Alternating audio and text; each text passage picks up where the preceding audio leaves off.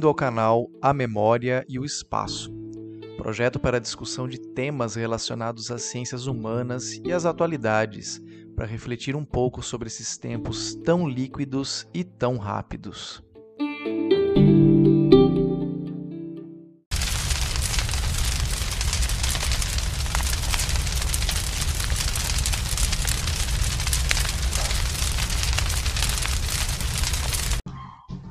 Esse é um som de madeira queimando. Foi extraído de um canal do YouTube cujo subtítulo era Música para Relaxar. Fico pensando se um ribeirinho, morador de Porto Jofre, no Pantanal, ou um habitante de uma comunidade tradicional da Amazônia paraense, ou ainda um índio em sua aldeia no Parque Indígena do Xingu, será que conseguiriam relaxar ao ouvir esse som? Certamente não. O fogo consome hoje importantes biomas brasileiros. Mais do que obra do acaso, de causas naturais, do saci, de uma mentira espalhada pelas ONGs de esquerda, as queimadas no Pantanal e na Amazônia são intencionais e refletem um projeto que se inicia desde 1500, segundo o qual a vocação brasileira, baseada no sistema de plantation, ganha áreas de século XXI. E, tal como ocorria no século XVI, não conseguiu encontrar um ponto de equilíbrio com a preservação ambiental. Seria ainda o Brasil um projeto inacabado? Somos, na realidade, mais parecido com os brasileiros de 400 anos atrás nos aspectos econômicos e morais do que realmente gostaríamos? Esse não é um episódio sobre a ecologia do Pantanal ou da Amazônia. É um episódio sobre a antropologia brasileira, sobre como nosso sistema colonial molda até hoje nossa economia e também nossos valores.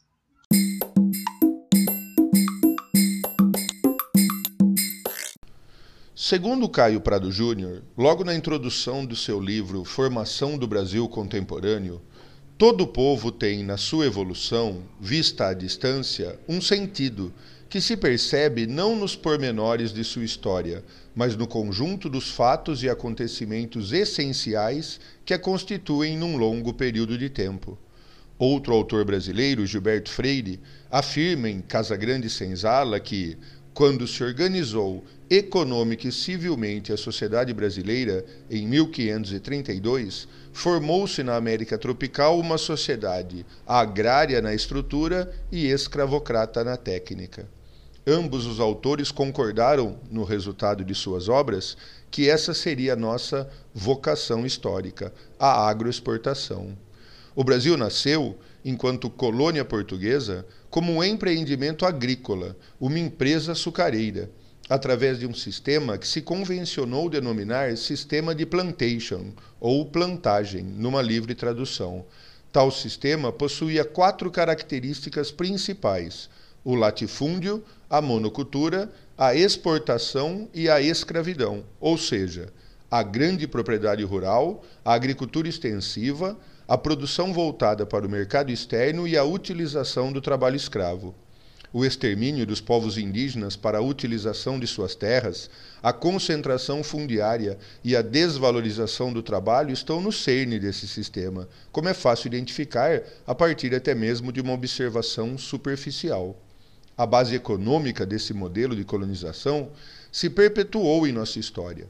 Se no sistema colonial o Brasil dependia da exportação de produtos agrícolas, gêneros tropicais e minérios para as potências capitalistas, também na era industrial, no contexto da divisão internacional do trabalho no século XIX, nossa economia continuou a depender da exportação de um produto agrícola, nessa época o café, ainda com trabalho predominantemente escravo Atualmente, no contexto da globalização econômica, permanecemos exportando principalmente produtos agrícolas e importando tecnologias não apenas no aspecto econômico, mas também do ponto de vista social e cultural, muita coisa permaneceu do sistema de plantation na identidade nacional. Ou seria possível dissociar o machismo atual do patriarcalismo da sociedade açucareira, ou o racismo e a desigualdade social da escravidão que há menos de 150 anos vigorava nas plantações de café aqui mesmo do interior paulista?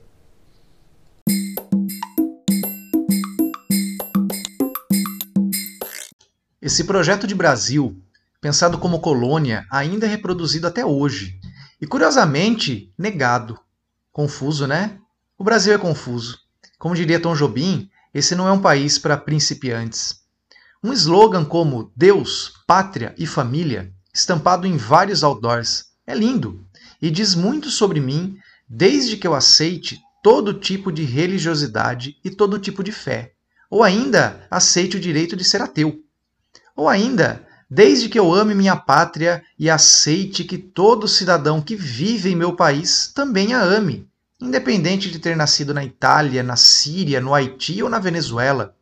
Ou ainda, desde que eu aceite que a família compreende toda forma de amor, independente de gênero ou idade. No entanto, como você bem disse, Conrado, temos laços tão fortes com a nossa condição colonial que o feminismo, as cotas etno-raciais, a criminalização do racismo, a união homoafetiva, os programas de distribuição de renda, ainda a ciência, são vistos por boa parte da população, e por que não dizer alguns políticos, como proposta de uma ideologia de esquerda comunista. O Brasil não foi a única ex-colônia americana a adotar o sistema de plantation. No sul das 13 colônias inglesas da América do Norte, parte do sul do atual Estados Unidos, também foi utilizado esse modelo, de forma praticamente idêntica, porém para o cultivo de outros produtos, como o algodão. Assim como aqui, esse sistema deixou marcas profundas do ponto de vista econômico, social e cultural. A contradição com o modelo utilizado no norte das 13 colônias foi tão grande que, menos de 100 anos após a independência, uma guerra opôs o norte e o sul do país. Colonizado no chamado sistema de povoamento, diferente do sistema de exploração utilizado na maior parte do Brasil e no sul dos Estados Unidos, o norte do país possuía, já no século XIX, um modelo industrial e urbano que contrastava com a agricultura escravocrata de exportação do sul do país medidas de restrição alfandegária e de viés abolicionista adotadas pelo presidente da época, Abraham Lincoln, deflagraram uma guerra civil sangrenta que terminou com a vitória do Norte, a abolição da escravidão e a reforma agrária nos Estados Unidos. No Brasil, talvez por falta de representatividade de uma burguesia urbana, isso jamais aconteceu. Por aqui, a escravidão acabou tardiamente a reforma agrária continua sendo considerada coisa de comunista e, para o constrangimento inclusive da ala moderna e consciente do agronegócio nacional, o sistema de plantation continua matando indígenas e colocando fogo na mata. Quem me garante que a geração futura vai aprovar nós termos preservado a Amazônia? Eu vou fazer só um exemplo. Dinossauro faz falta na sua vida? E é com esse tipo de declaração, meus caros, feita pelo presidente do Sindicato dos Produtores Rurais de Novo Progresso, no sul do Pará, que a Amazônia lida hoje. Desde o ano 2000, foram publicados mais de 15 mil estudos científicos sobre a Amazônia brasileira. Todos compartilham da importância do bioma em pé para a manutenção da biodiversidade, para a manutenção das chuvas na América do Sul e para a manutenção da vida das populações que ali habitam. Mas a ideia de plantagem que já tomou o bioma da Mata Atlântica com açúcar, com o café e novamente com a cana-de-açúcar, agora como etanol, chegou ao Cerrado com a soja e à Amazônia com a pecuária. Por conta de nosso passado colonial, acostumamos a chamar o agro de setor produtivo em oposição ao que representa a floresta em pé. Será? Será que a floresta em pé é um atraso? Será que 500 anos depois não conseguimos achar qualquer faísca de sustentabilidade que permita aliar a conservação com produtividade? Evoluímos tão pouco. A Amazônia em pé ainda é o inferno verde dos militares e o cerrado preservado ainda é o grande sertão?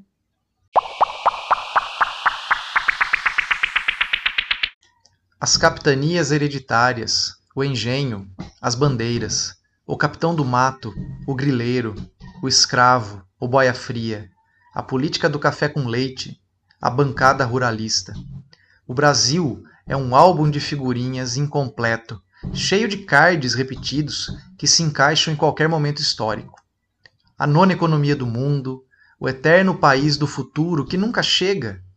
Darcy Ribeiro escreveu o livro O Povo Brasileiro, a Formação e o Sentido do Brasil. A formação ainda está acontecendo.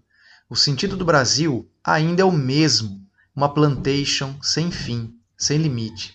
Se o limite é a lei, muda-se a lei. Se os fiscais denunciam desmatamento, demitem-se os fiscais. Se as imagens mostram fogo, negam-se as imagens, não há fogo. Até o mico-leão dourado está a salvo.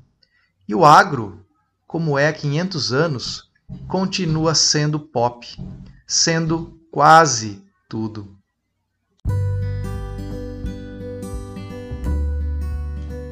E esse foi mais um episódio do canal A Memória e o Espaço, idealizado e produzido pelos professores Conrado Ferrante Bichara e Éder Paulo Spati Júnior. Obrigado pela audiência e até a próxima.